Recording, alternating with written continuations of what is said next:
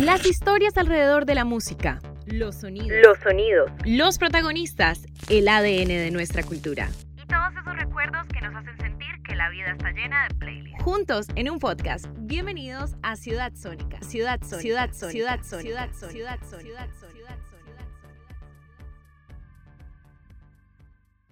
Hola a toda la gente que nos está escuchando en Ciudad Sónica. Hoy tengo un invitado muy especial, un invitado que viene desde Bolivia y nos trae un mundo de música genial de la cual me siento orgulloso de tener aquí en nuestro programa.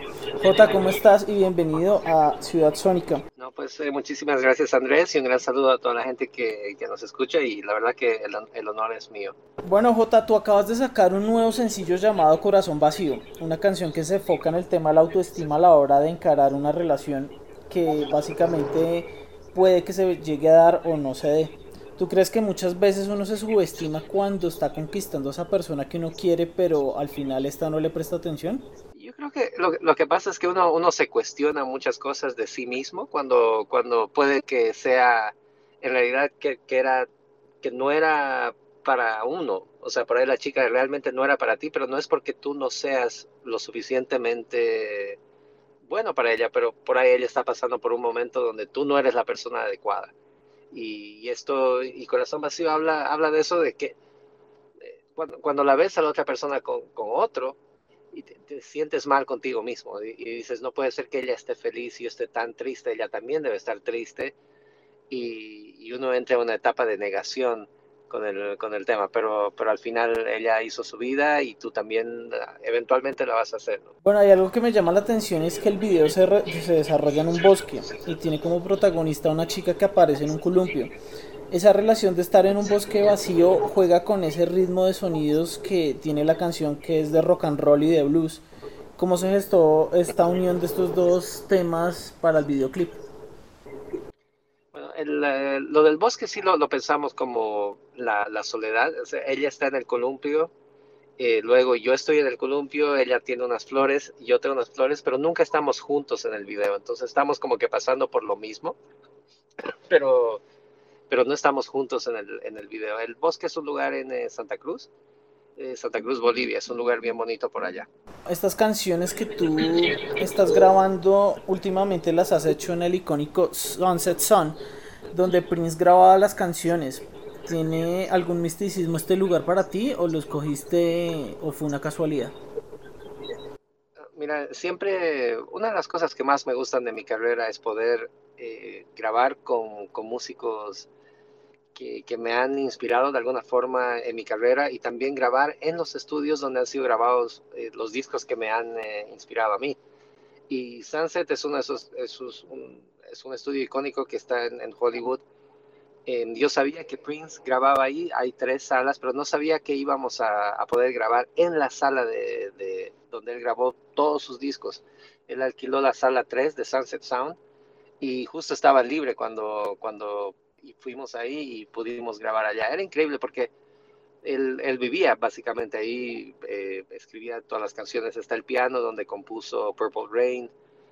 Son para mí Prince es una gran influencia en la música de los ochentas, entonces estaba bien emocionado. De hecho, teníamos como baterista, el baterista de esta canción igual, eh, se llama Steve Perron, es un baterista que grabó con Duran Duran, es un grupo que también me encanta, con Tom Petty y los Heartbreakers. Entonces, todo eso no es casualidad, eh, siempre me gusta, como es un proyecto solista, entonces puedo también experimentar con diferentes músicos y diferentes lugares.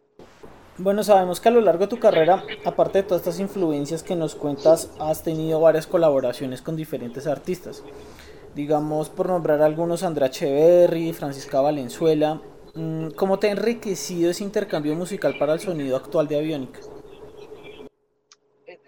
Más que nada es un... Eh es una motivación también para mí. El, el hecho de, de, saber de que Andrea, por ejemplo, una artista tan grande, no solamente en Colombia, pero en el mundo del rock latino, yo creo que es la voz más importante del rock latino, eh, que ella quiera compartir contigo, que quiera hacer una canción contigo, eh, te inspira a seguir adelante y a seguir componiendo y, y te da como que ese empujón de, de, saber que estás haciendo las cosas bien. Francisca igual es una artista increíble con la que hemos colaborado Vale, eh, Tommy Torres es otro artista también. Entonces, eso, eso me, me, demuestra que estoy escribiendo bien, que estoy haciendo bien las cosas.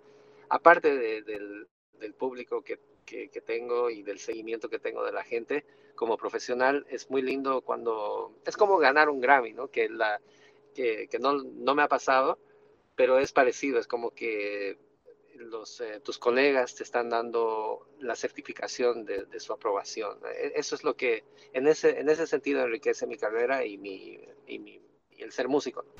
Bueno, hay otro de los temas que has lanzado últimamente que me llama la atención también y es la canción de No Sabes, sobre todo por el tema que tratas ahí de extrañar a alguien y tener que recordar a esa persona en cualquier sitio por donde tú camines.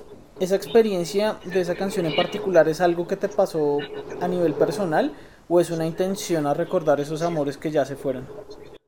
Sí, lo, que, lo que pasa cuando, cuando vino la pandemia, no, estaba como, bueno, como todos. Em, pasé momentos de mucha soledad también. Y, sí, había una persona que, que venía mucho a, mi cabeza en, ese momento y casi todo el disco está dedicado a ella. El, el, disco se llama Lo mejor que me pasó y este, este disco sale de hecho el 24 de junio y no sabes eh, es una canción eh, eh, escrita para ella cuando le decía, estoy súper solo y la verdad que no, no sabes cuánto te extraño, la necesitaba mucho en, en, esta época, en estos dos años. En cuanto al tema de, de, la música que estás haciendo, ¿tú tienes planes para hacer una gira internacional o visitar algunos países de Sudamérica? Ni bien salga el disco, ya estamos planeando hacer una gira en Bolivia, que es, eh, mi, es mi base, ¿no? Ahí es donde más, más público tengo. Luego, por primera vez, estamos eh, tratando de llegar a Argentina, a Chile y, por supuesto, con Colombia, donde siempre me encanta visitar. He, visitado varias veces y espero que con México también. Pero bueno, más, más que nada, volvernos, ponernos al día otra vez con, con cómo iba. Eh, mi carrera antes de la pandemia. La, la, pandemia me puso en pausa, entonces es como que estoy reagrupándome y espero que con este disco pueda volver a retomar mi carrera. ¿Y nos podrías para finalizar recordarnos tus redes sociales? Sí, estoy en Aviónica Música en Instagram, Aviónica Música igual en Facebook y, sí, y los invito a ver los videos con, con Andrea, con Francisca, con Tommy, están en YouTube buscando Aviónica. Listo Jota, muchas gracias. ¿Podrías enviarle un saludo a toda la gente que nos está escuchando en Ciudad Sónica? Bueno, muchísimas gracias a ti Andrés y un gran saludo a toda la gente que escucha Ciudad Sónica. Yo soy Joti, cantante de Aviónica.